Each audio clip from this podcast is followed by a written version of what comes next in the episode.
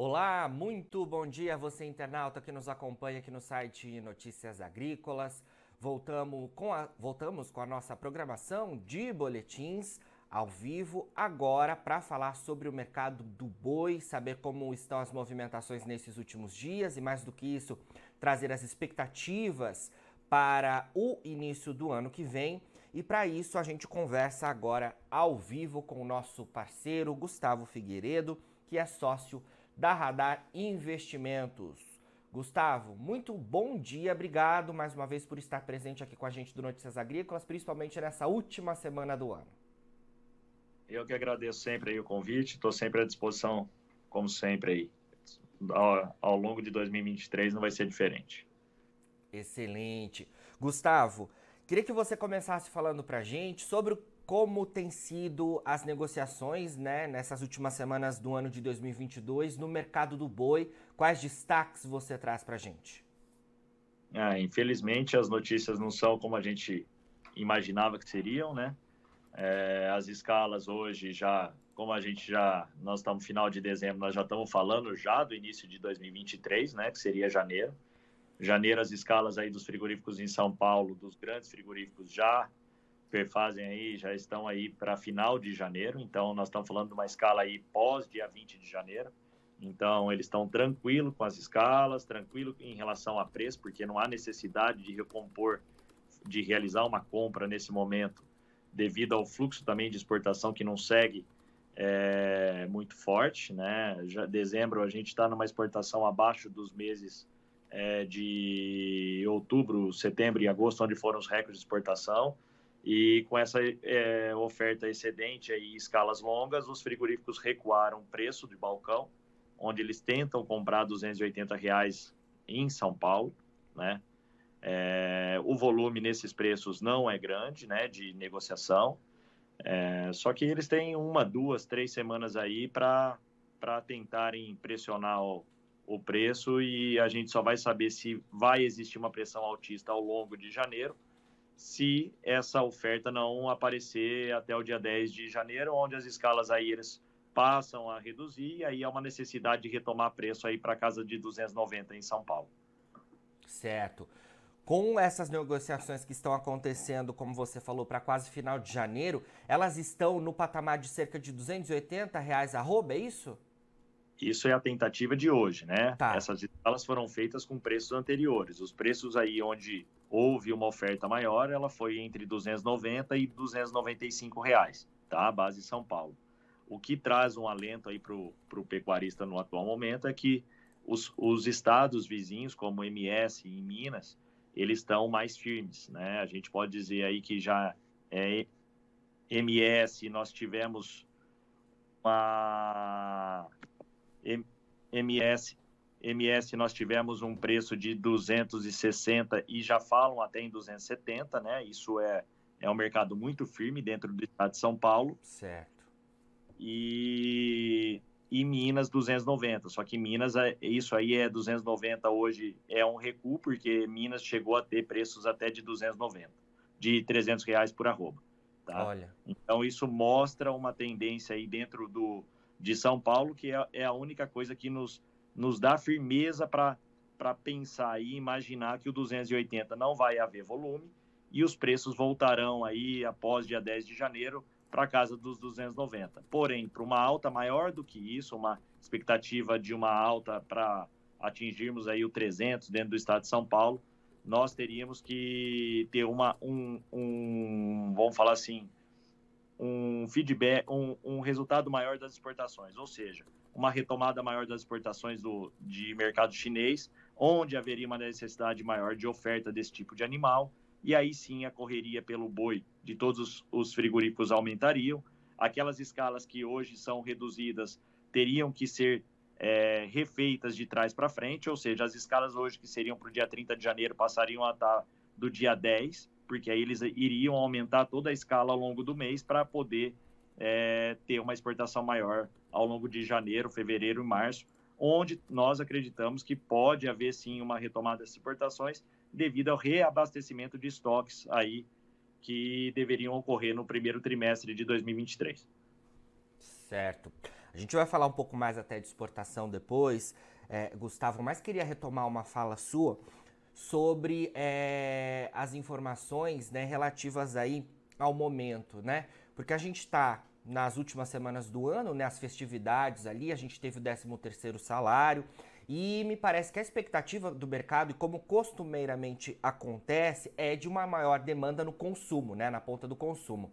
É, eu queria que você explicasse para a gente por que a gente não tem aí, então, de alguma forma, preços tão interessantes como a gente viu ao longo desse ano de 2022, nessa reta final do ano, onde teoricamente a gente teria uma demanda né, bastante expressiva na parte do consumo do varejo.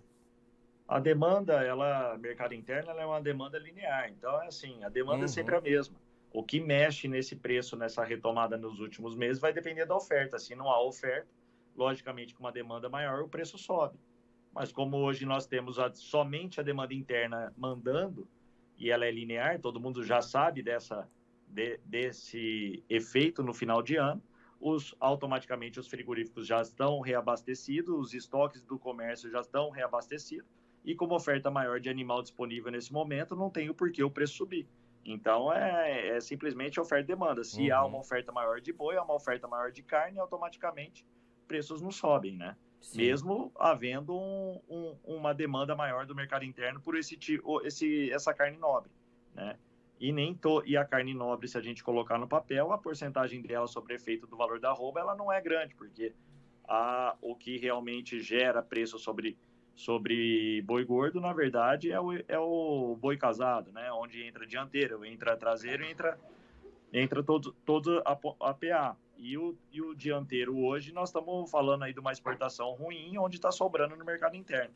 E com maior oferta de boi terminado, é preço para baixo ou preço estável no atual momento. Perfeito.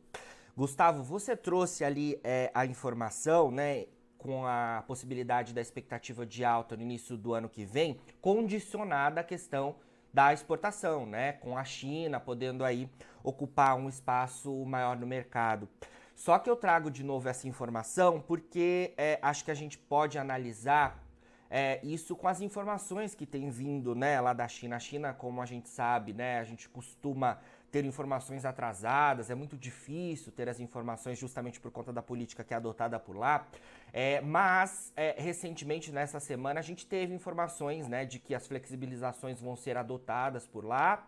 Só que já nessa metade da semana, me parece que tem informações também de que a situação em relação é, é, ao vírus lá tá bem complicada de novo, os hospitais estão lotados, né? É, é difícil a gente ter né, clareza em relação a esse cenário com as informações que vêm da China, sendo que ela um, é um, um condicionante importante para o mercado do boi aqui no Brasil, né? Exatamente, exatamente. Então, mas é, as notícias que vieram essa semana são notícias positivas, que a partir do Sim. dia 8 de janeiro eles não vão fazer testes sobre alimentos, ou seja, se houver uma necessidade de retomar estoques, ou seja, que eles vêm para compra, né? Nós temos a parte boa é que nós temos uma arroba muito competitiva no cenário mundial, ou seja, uma das mais baratas do mundo, é, frente à arroba americana, que é o maior, um dos maior, o maior produtor de carne do mundo. Nós estamos com um delay muito grande, ou seja, nosso preço é muito mais competitivo que o deles. Nós estamos falando a nossa em torno de 50, 55 dólares arroba eles acima de 80 dólares arroba, então a gente ainda passa a ser o grande parceiro aí mundial devido ao preço que a gente fornece de proteína animal no mundo. Né? Então, se eles tiverem que comprar e recompor estoque do que é o que a gente espera, porque janeiro eles têm o, é o feriado chinês, né? Então, pós-feriado chinês, eles já têm o estoque o estoque feito lá total para esse período e com essa questão de Covid, é a retomada aí, se eles reabrirem realmente o mercado lá, pode ser que o consumo aumente muito, né? Consumo aumentando bastante, é... a gente pode ter um cenário aí de alta ao longo de para fevereiro, março. Certo. Ô Gustavo, é, uma outra questão aí da relativa exportação, você trouxe aí que a gente tem não tem tido é, os resultados nesse mês de dezembro tão consideráveis como a gente teve ao longo do ano, mas quando a gente olha acumulado, a gente deve fechar 2022 com um resultado bastante expressivo, né? Recorde absoluto nas exportações de carne bovina. É, como é que você vê esse cenário? É, é, a gente está aí, né? Hoje, é, dia 29 de dezembro, praticamente o ano finalizado. Esse número é, deve ser realmente recorde para 2022 e como é que você vê é, as expectativas para 2023? É recorde sim, é recorde para 2022. Nós batemos recorde ao longo de, do mês de agosto, setembro e outubro, onde a gente chegou a 200 mil toneladas mês, isso é recorde, né?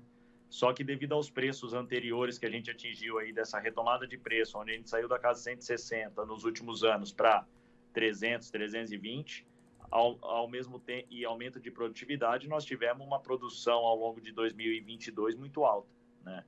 É logicamente é efeito desses preços acumulados dos últimos anos. E aumento de produtividade, a gente tinha um abate de carcaça aí de 17, 18 arrobas, hoje a nossa média é acima disso aí. Né? Então, com o mesmo animal, a gente produz muito mais carne. Então, a gente aumentou o volume também de, de carne ofertada dentro do, do mercado interno. Então, mesmo com recordes nas exportações, os, os, nossos preços não atingiram preços superiores ao atingido aí ao longo de 21, de 21, né? Uhum. Então, a, e aí tem a questão de ciclos também, né? Onde nós já temos uma reposição mais em conta hoje, né? é, máximas dos preços atingidos, a gente talvez vá trabalhar aí ao longo de 23 com preços inferiores ao 2022, né, com maior oferta de fêmea no abate, né, competição pelo boi gordo. Então, agora, quanto às, às, às, exportações, eu acredito que a gente vai sempre ter uma exportação muito firme é, e parecida ao que, ao que a gente teve aí 21 e 22. Não acho que a gente vá fugir muito disso, até porque aqui, como nós falamos, a, a, o preço em relação de, dessa carne bovina em relação ao mundo, a gente é muito atrativo e a gente tem, além de, de preço, a gente tem um volume considerável aí para atender todo o mercado. Bacana. Gustavo, para a gente finalizar então, falamos em relação à situação de momento, as expectativas para o ano que vem, falamos sobre é, o cenário de oferta, o cenário de demanda, esclarecendo todas as dúvidas aí para finalizar, queria que você falasse é, o seu conselho aí, né, para o pecuarista que está nos acompanhando ou é, a pessoa que está envolvida, né, na pecuária de alguma forma, é, nesse finalzinho de 2022 e início de 2023, qual é a atenção principal para fazer bons negócios, principalmente olhando as margens, porque a gente sabe que os custos também estão bastante altos. Qual que seria a, a sua orientação? A orientação é o que eu sempre, a gente sempre fala, é, desde o que a gente dá entrevista no Notícias Agrícolas, que é olhar o mercado futuro. Né? Nós mesmos daqui da Radar acreditávamos num cenário mais altista para janeiro e para fevereiro e março, a gente até acredita ainda nisso em alguns pontos, porém nem sempre o que a gente prevê no mercado físico ocorre, mas o que a gente prevê no mercado físico em algum momento ele ocorre no mercado futuro. Né? É, vários clientes nossos hoje que esperavam um preço de 310 aí para a 320 para janeiro, eles não esperaram isso acontecer no mercado físico, eles simplesmente utilizaram o mercado futuro para travarem os seus preços, né? Então a gente tem aqui uma um número de clientes que está nesse momento entregando bois aí em dezembro é, acima de 300 e janeiro vai entregar acima de 300 também. Por quê? Porque o mercado futuro deu essa oportunidade em algum momento para que eles utilizassem esse preço e travassem esse preço de forma antecipada sem ter que esperar um, dois, três meses para que isso realmente efetive ou não. Como no caso de janeiro a gente esperava uma alta, o mercado de janeiro bateu 310, muita gente aproveitou esse mercado, esse preço no mercado futuro de forma antecipada.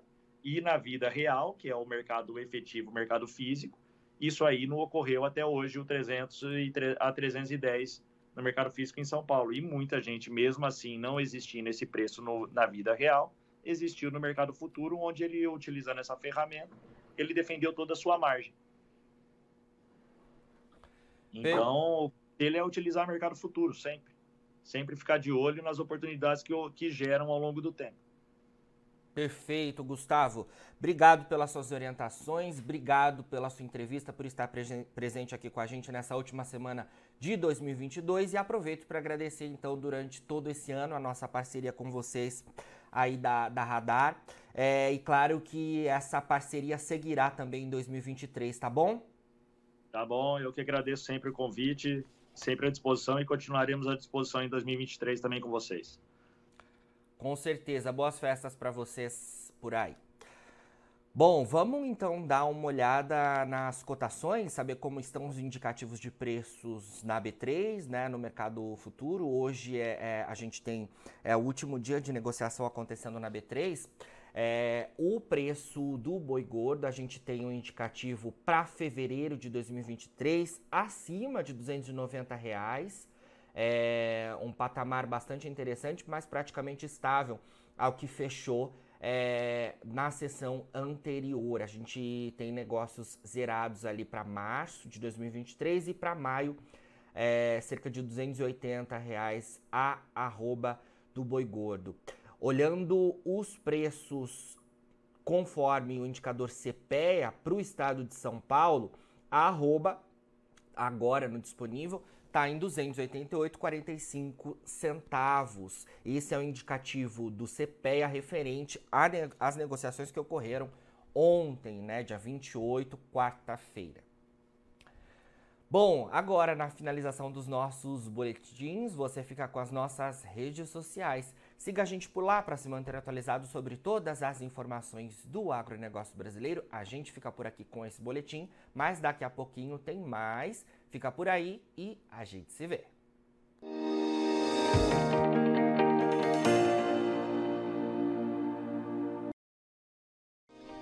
Se inscreva em nossas mídias sociais. No Facebook, Notícias Agrícolas. No Instagram, arroba Notícias Agrícolas. E em nosso Twitter, arroba Norteagri. E para não perder nenhum vídeo, não se esqueça de nos acompanhar no YouTube e na Twitch, Notícias Agrícolas Oficial.